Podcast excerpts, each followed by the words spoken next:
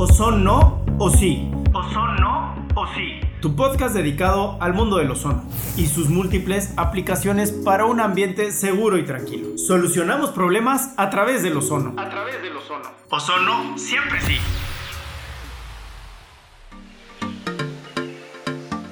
Hola, soy José Andrés Núñez y junto con mi equipo Itzel, Rachel y Heriberto somos parte de este proyecto de podcast llamado Oso No o Sí, un podcast dedicado al mundo del ozono. Bienvenida Itzel, ¿cómo estás? Bien, muchas gracias, mucho gusto a todos. Yo soy Itzel Dardón. Yo me encargo aquí de los medios digitales, entonces a través de la, la recabación de información en redes sociales, periódicos digitales, iré hablando eh, de los datos que me encuentro a través de los diferentes temas que se irán tocando en los episodios. Ok, muy bien, bienvenida. Rachel, ¿cómo estás? Bienvenida. Hola Andrés, buenas tardes. Aquí desde la Atenas de Cuba. Mi nombre es Rachel López y estoy a cargo de la parte comercial. Y también nos pueden encontrar en Spotify, Google Podcast y Apple Podcast. Muy bien, ¿de qué parte de Cuba eres? De Matanzas, Andrés. ¿Y qué, qué se juega allí o qué hay? Béisbol, deporte nacional, los cocodrilos de Matanzas. Ah, muy bien. Aquí son los pericos. Te invitamos al Victoria. Victoria Girón. Muy bien, bienvenida Rachel. Hola Heriberto, ¿cómo estás? Hola, saludos a todos. Yo soy Heriberto y yo les voy a hablar de qué, cómo, cuánto, usos, aplicaciones y soluciones que tenemos aquí en el podcast. ¿De qué? De los diferentes temas que vamos a tratar. Eh, llegamos a ustedes gracias a Fumigaciones Control 3.0. Control es tranquilidad. ¿Por qué queremos que nos escuches? Este podcast está dedicado para el tema del ozono. Hay muchas personas que te van a preguntar, nos van a decir que si el ozono es bueno, que si es malo, que si afecta, que si hace daño. En este podcast encontraremos todos los, los por qué sí se debe de ocupar el ozono y en qué medida y cómo. Bienvenidos. Heriberto, platícanos un poco de los antecedentes de esta pandemia. ¿Qué es lo que nos está trayendo a hacer hoy el episodio. Si estás viendo las barbas de tu vecino arder, pon las tuyas al remojo. ¿Qué quiere decir esto? Quiere decir, ¿qué está haciendo los diferentes países del mundo ante una sola problemática, que es la pandemia? Pero para entender la pandemia, habría que entender un poco cuál ha sido el pasado. Hay una frase muy buena que dice que si no conoces el pasado, estás destinado a repetir tu historia. Entonces, para mí es muy importante que nos puedas platicar qué ha pasado en la historia de este planeta en el tema de pandemias. Claro, ejemplos hay varios. Eh, hemos enfrentado este tipo de situaciones en diferentes momentos de la humanidad. Ejemplo, peste negra, gripe española, gripe asiática, peste bubónica. Un, datos de la gripe española, febrero de 1918, 500 millones de personas contagiadas, entre 50 y 100 millones de personas muertas. En México, bastantes. En México, el último antecedente que tenemos es la influenza H1N1, marzo del 2009, 70 mil contagios, 1200 muertos. ¿Qué podemos rescatar de, este antecedente? Aprendimos el uso de gel antibacterial, aprendimos el eh, estornudar como Batman. es, un poco curioso, pero imagínense cómo, cómo estornudaría Batman. Ok, entonces nos trajeron hábitos, nos cambiaron un poco la forma, pero tristemente no perduró. Hoy día, Andrés, ¿cuántas veces has escuchado, o antes de la pandemia, para ser precisos, cuántas veces habías escuchado alguna persona que desinfectaba su casa o su negocio? No, muy poca gente. La verdad es que ese tema de la desinfección sí, viene eh, fuertemente con el tema del COVID-19. Pero antes ni siquiera con la influenza se daba. Yo creo que en el 2009, como dices, bueno, yo, yo estaba en la secundaria en ese entonces, yo me acuerdo mucho que a partir de la influenza, lo que se hizo en mi secundaria fue lavar los salones. O sea, nos daban turnos y se lavaban los salones. Entonces creo que fue eso y ya de ahí al siguiente año, al siguiente ciclo escolar que yo cursé en esa, en esa secundaria, ya no se hizo más. Se hizo a fin de año y nada más, pero pues eso no nos iba a proteger todos los días, ¿no? Fue lo más que yo, yo escuché de sí, no, nos relajamos, esa es la realidad. Pasan este tipo de eventos, somos muy conscientes y después nos relajamos. Pero como bien lo dices, este, Heriberto, creo que el tema del gel antibacterial sí es común entrar a un establecimiento y ponerte gel antibacterial. Antes de la pandemia ya muchos negocios nada más tenían el bote eh, vacío. Y precisamente este contexto de pandemia, Andrés, es lo que nos trae a hacer este proyecto, es lo que nos invita, los incita a hacer este proyecto. Este contexto de pandemia donde todavía no hay una definición de vacuna, donde hay una nueva cepa ahí saliendo por Reino Unido, y entonces nosotros venimos a ofrecer una solución, una solución que no va a quitar las medidas como gel antibacterial, como cubrebocas o todo lo que aprendimos en influenza, sino que vamos a eh, poner el ozono eh, como, como un plus a nuestra protección, como una mitigación a ese riesgo de pandemia. Y por supuesto que estaremos hablando de todos los usos que tiene el ozono y todo lo beneficioso que puede ser para la salud en medio de este contexto. Muy bien. Fíjate, eh, para mí es muy importante entender, repito, qué está pasando en los diferentes países. Porque nosotros no creamos el ozono. Nuestro patrocinador no nos invita a crear el ozono. Nos dice los diferentes usos y decimos, bueno, ¿cómo lo vamos a transformar de tal manera que la gente pueda convivir y pueda proteger tanto sus negocios? Ahorita es muy delicado el tema económico. Hay que reactivar la economía y la, movilidad de la gente. Eh, hay que reactivar también eh, la calidez que nos, que nos distingue. ante los demás, que es el abrazo. hoy no se puede dar. Y el ozono, bien aplicado, puede ayudar. Ojo, no viene a cambiar el tema de uso de tapabocas, gel antibacterial, sana distancia, el tapete o el termómetro. Viene a ser un complemento. No, y no podemos dejar de hablar de España como pionero en este tema del ozono. Itzel, Tú platícanos, eh, en tu investigación de medios digitales, me estabas platicando antes, eh, el tema de otros países. Por favor, ¿nos puedes decir qué está pasando en los diferentes países? Sí, miren, eh, quiero tocar un poquito un país que a mí me pareció interesante lo que están haciendo y lo que está sucediendo. Les quiero hablar un poquito de Bélgica. Bélgica es un país que tiene 11.4 millones de habitantes. Por cada 100.000 habitantes ha habido 157 muertos por COVID. Esto lo retomé de la página de Johns Hopkins. Eh, así es como se lee este dato para saber realmente cómo está eh, el, el, país en cuanto al COVID, ¿no? Lo que ellos decían en Bélgica, el gobierno de Bélgica, es que ellos empezaron a contar no solo los muertos en hospitales y no solo los que eran casos confirmados, sino que ellos empiezan a contar los casos sospechosos y las muertes en residencias de ancianos, porque ellos decían que su forma de controlar eh, la pandemia es diciendo realmente cuántos muertos hay, cifras reales. Entonces, eh, dando cifras reales, ellos dicen, bueno, tenemos tantos muertos, así que esta es la magnitud real y así lo podemos controlar cosa que no pasa en otros países. Sí, no, definitivamente, por, por, lo menos aquí en México no hay como tal una media en donde aleatoriamente estén tomando medidas, este, pruebas, no, no lo existe. Por eso puede ser que sea el país con mayor eh, nivel de mortandad en lo que estás diciendo, ¿no? Ese es el número correcto de cómo medir. Sí, eh, son los que tienen mayor mortandad, pero por eso, porque su cifra es muy transparente, muy real. A lo mejor si otros países, como lo dices, como México, como Estados Unidos, hicieran un conteo como el que está haciendo Bélgica, tal vez Bélgica no sería el que tiene mayor muerte por, por este virus. Ahora, otro país que me parece eh, muy admirable es España. Ahorita estamos con un rebrote y España eh, ha, ha, dado a través de diferentes medios, la BBC, Forbes, nos ha enseñado que está controlando muy bien lo que es el rebrote. El pico no se está yendo tan alto. Eh, ellos han tomado eh, muchas medidas. Una de ellas es una que viene desde mucho antes de la pandemia, que es el uso del ozono. Ellos han usado el ozono en diferentes áreas, en diferentes ámbitos, incluso en España las albercas ya no se desinfectan con cloro, ya no están cloradas. Se ozoniza el agua de la alberca y así es como se mantiene limpia. Eh, me parece muy importante eh, este, eh, no quiero llamarlo hallazgo porque ellos no lo descubren, pero que ellos ya lo estén usando de forma cotidiana, tener ozono en un espacio para desinfectarlo, en una alberca, para lavar las verduras, para el agua que voy a ir tomando, que creo que son puntos que también iremos viendo más adelante, pero lo importante es eso ahorita, usar el ozono para desinfectar el ambiente en el que me encuentro.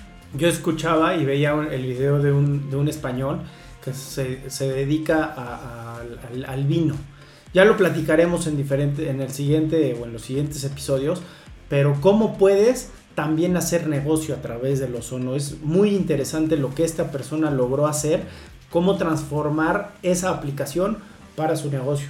La verdad, mis respetos. También estaba oyendo que allá en el tema de la vacuna ahora es tan sonado, que si a México llegaron 3.000 vacunas y demás, no lo sé. O ya se encargaron muchos millones, pero solo eso, se Sí, han pero no encargado. llegaron 3.000, pero eh, en España dicen, va, mira, la vacuna va a ser voluntaria, Así es. pero si no te la quieres poner, se va- te vas a registrar en una libretita y ahí te encargo, ¿no? O sea, sí. Sí. va a ser prácticamente obligatoria o un- una Sí, obligación la ahí pintan disfrazada. ahí como voluntaria, pero el punto de registrarlos es más adelante ver eh, por qué no se la pusieron y por ahí entrar para que se puedan poner la vacuna y al final todos queden vacunados.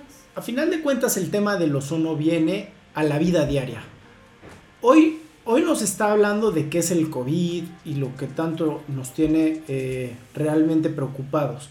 Pero el ozono es cómo puedes mejorar la vida del día a día a la gente. Entonces, ya lo vamos a ir viendo.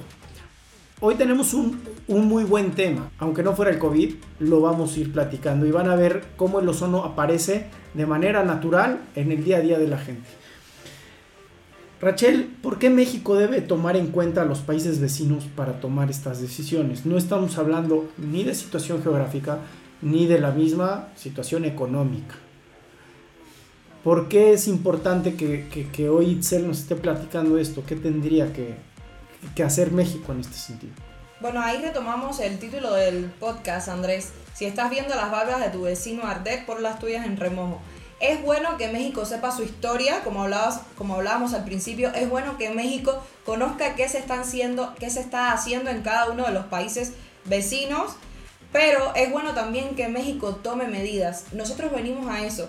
La CEPAL eh, previó que iba a haber para esta pandemia un montón de desempleo, de, eh, de, de crecimiento del PIB, de crecimiento del IDH. Entonces, ¿qué nosotros vamos a hacer para la macro y la microeconomía, para que siga funcionando México? Quiero hablarte de Control 3.0. Control 3.0, la empresa dedicada a la fumigación, desinfección y fabricación de generadores de ozono. Nos especializamos en darte seguridad a través de nuestras soluciones, porque control es tranquilidad. Tranquilidad. Visita www.control3-mediocero.mx. Estamos ubicados en Puebla, México, y enviamos generadores a toda la República sin costo. Control 3.0. Control 3.0. Porque control es tranquilidad. México este, experimenta este tema de los colores en el semáforo. Tristemente hoy estamos retrocediendo todos un color. Habla de un rebrote, habla de un rebrote eh, muy delicado. Veníamos ya que si el amarillo, algunos este, estados ya hablaban de verdes, hoy prácticamente todos estamos en rojo. Yo creo que es una consecuencia del Día de Muertos. Eh, no todo, y quiero, quiero dar mi, mi punto de vista, no creo que todo sea responsabilidad del gobierno, sí tiene mucho que ver. No puedes llegar a las 7 de la mañana y decir no uses tapabocas porque eso lo único que hace es incubar el virus y que no sirve de nada. Y a las 7 de la noche eh, la otra persona nos dice sí usa tapabocas. Entonces 12 horas del día la gente hace una cosa y 12 horas que están ya para dormir hacen otra. Liderazgo sí está dejando mucho que desear. Pero también la gente. La gente, acabamos de pasar las fiestas de Navidad, de Navidad y los centros comerciales estaban a, a reventar. Los mercados. Los mercados. Oye, si estoy viendo al, al líder político salir sin tapabocas, ¿yo por qué lo voy a usar? O sea, a ver, señores, hay una frase buenísima. Si no te cuidas tú, no, te, cuida, nadie. Cuídate tú. Evita las multitudes. Tristemente tienen que llegar estas, estas cosas de te encierro a fuerza. Este país no se puede dar el lujo de volverse a encerrar. Económicamente ya no es viable. Los pocos o muchos que quedaron vivos a raíz del primer brote, hoy están temblando. Y por eso quiero hacer énfasis en el, oso, en el ozono. El ozono sí te puede ayudar a, evitar estos cierres o yo no soy la autoridad definitivamente, pero sí puedo decir, señores, con este aparato, aquí adentro no se va a propagar el virus. Ojo, no es medicina, no es vacuna, es un gas que se mezcla con el oxígeno y, se crea el, hay gente que le llama el superoxígeno, purifica el entorno, purifica el aire, purifica el agua en su, en su determinado momento y crea un espacio libre de microorganismos. Es un muy buen germicida. Entonces va a quitar gérmenes, bacterias, hongos, esporas y malos olores. Y nosotros tenemos la experiencia de que sí funciona el gas y de que sí puede ser un plus para protegernos, para que continuemos con, las labores en las casas, en las oficinas. Sí tenemos las experiencias, sola, no solamente con la mitigación de riesgo de, de contagio, sino también estamos hablando de malos olores. No solo los especialistas y los libros y los científicos, nosotros vivimos, convivimos con el ozono, con este gas. Somos usuarios, definitivamente. Ahorita mientras estamos haciendo este podcast, estamos protegidos por medio de este, de este ozono. Heriberto, platícanos dónde puedes encontrar estos generadores o dónde se puede aplicar. Hemos hablado de que espacios cerrados, pero ¿se puede ser un poquito más claro en este sentido? Claro, un inmueble eh, puede tener ozono o debería tener ozono. Ese es un debate interesante. El puede es opcional. El debe es... ¿Tú limpias tu casa? Sí. ¿Porque puedes o porque debes? Porque puedo y ¿Tú porque la limpias, debo. Andrés? ¿Tú la Claro, limpias? agarro mi, mi escoba o cómo se llama eso. Solucionamos problemas a través del ozono. Ok, entonces digo, ya, ya daremos la respuesta de si puedes o debes tener un ozono. Yo considero que debes tenerlo ya que es una herramienta. Es una herramienta que la puedes tener en casa, la puedes tener en un negocio, en cualquier comercio, la puedes tener en el restaurante, en las iglesias, en los colegios, en la discoteca, en las escuelas. Es un sinfín de aplicaciones. Dividamos el ozono en dos, el ozono para el agua y el ozono para el aire. En ambos, en ambos casos se puede utilizar. En una casa, la habitación, eh, ozonizar el ambiente de, una, de una habitación, estás purificando el aire. El ozono en tu cisterna, estás limpiando el agua, no sabes qué tipo de contaminantes puede con qué tipo de contaminantes llega tu agua. Eh, las, las, instancias públicas hacen el esfuerzo por mandar un agua limpia, una, un agua que se pueda consumir, pero las tuberías, pero tu instalación, cada cuanto limpias tu instalación, ese tipo de detalles y ese tipo de comportamientos no se dan tan a menudo en este país. El ozono te puede ayudar a este tipo de cosas y eh, te puedes acercar, preguntar cómo beneficiarme del ozono. Y el puede, se lo puedo responder, Heriberto. Sí podemos obtener un generador de ozono cuando ponemos en una balanza la vida de una persona y el costo de un equipo que no supera los 6.984 pesos. ¿Qué prefieres? ¿Continuar con tu familiar? Que todos estén saludables, que todos convivan en la casa sin malos olores o eh, perderlo. No, bueno. ¿Cuál, ¿Qué prefieres? O en el caso de eh, eh, otros equipos que son para esterilización, que no superan los 8.900 pesos, ¿qué prefieres? ¿Esterilizar tu bodega, que se mantengan tus alimentos conservados, que se mantenga tu bodega ozonizada, limpia, higiene, higiénica, o, eh, o no? O perder todo, perder todo, todos los alimentos, todo lo que tengas en una bodega. Sí, un poco también esto que dice Rachel. Bueno, yo soy mucho de seguir a gente en redes sociales. Entonces a mí me da mucha risa y mucha curiosidad cómo veo a mucha gente en redes sociales de mi edad que quiere ir a visitar a los abuelos, a los primos. Y antes de ir se hace una prueba para ver si tiene COVID. Pero a mí me da mucha eh, risa esta parte de que, ajá, saliste negativo, ya voy en el taxi, voy en el... ¿Y qué tal si en ese camino me contagié? O sea, Claro. de nada me sirvió la prueba negativa si voy todavía a hacer un traslado a casa de los abuelos, a casa de los tíos, a casa de... Y como dice Rachel, tener este aparato, este generador de ozono en casa de los abuelos, casa de los tíos, y ya no tengo que estar con tantas pruebas cada vez que quiero visitar a alguien, con tanto pancho cada vez que voy a visitar a alguien, ya están protegidos y sé que ahí en ese entorno no va a haber un contagio. Estoy de acuerdo. Mira, ha, ha habido gente que se me acerca y me dice es que el ozono es peligroso. Mi respuesta es todo en exceso es peligroso. Pero ustedes sabían que en nuestro entorno hay ozono. Olvídate de los generadores. En el planeta hay ozono, no es la capa que todos conocen. En las tormentas eléctricas se genera ozono y por eso purifica el aire. Pero también cuando no hay tormentas eléctricas también hay ozono. Los rayos ultravioleta que, que- que emite el sol generan ozono. Y eso lo que está haciendo es purificar el aire. Si no, habría mucho más pandemias. Más de las que nombró Heriberto. Si no, nos, nos llevamos la rifa del tigre esas pocas veces, ¿no? Ha habido mucho más. El problema es que, bueno, la situación es que el ozono evita que se propaguen esas cosas. Oye, José Andrés, ¿y entonces cómo es que sí salió el tema de la pandemia COVID-19? A ver, eso es viral, eso es cara a cara, eso no está en el aire. Hay que estar cerca y con una serie de factores se va a dar. Pon el ozono, evita el contacto, ¿sí? No, no estés abrazado de un enfermo porque no hay ozono que te pueda curar o que vaya a evitar. Entonces, habrá que entender que también eso es otra parte. No hemos sabido entender el, el virus. No lo sabemos, no sabemos la magnitud. Entonces, lo que sí sabemos, me decían, oye, ¿y el ozono evita el COVID? Sí, sí, sí, sí. Evita todos los virus. El ozono no sabe de virus, no sabe de SARS. Lo elimina, es oxidante. Exacto, es un oxidante. Los desinfectantes comerciales te dicen el 99.9%. Ese punto 1 fue el SARS-2 del COVID-19, porque no tenía el compuesto químico para evitar que se propagara este virus. El ozono no sabe de compuestos químicos. El ozono es un gas. Entonces, nos ayuda, por supuesto que nos ayuda a evitar que se propague cualquier tipo de virus. ¿vale?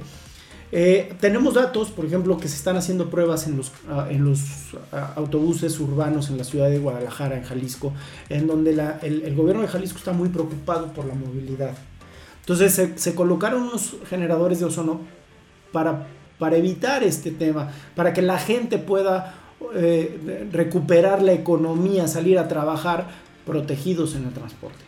Tenemos datos eh, por ejemplo, en el estadio de fútbol de acá de Puebla se pusieron unas máquinas para ozonizar el agua de la cisterna. Estamos hablando de más de un millón de litros. Préstanos para el Victoria Girón, Andrés, para allá, para Matanzas. No, prestado.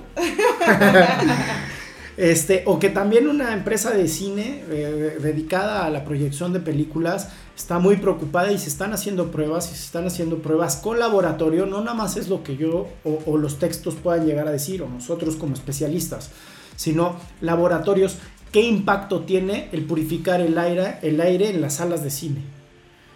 Estamos en ese proceso, no dudo que va a ser satisfactorio, pero eso va a hacer que la gente pueda recuperar algo tan bonito como es ir al cine. No, y los generadores que nosotros utilizamos también están probados en laboratorio, ¿eh? Sí, sí, sí, bajo norma y, y, y tenemos ahí este, varios datos que, que la verdad eh, no, no, no, hablaríamos también de esto si no tuviéramos los datos a la mano.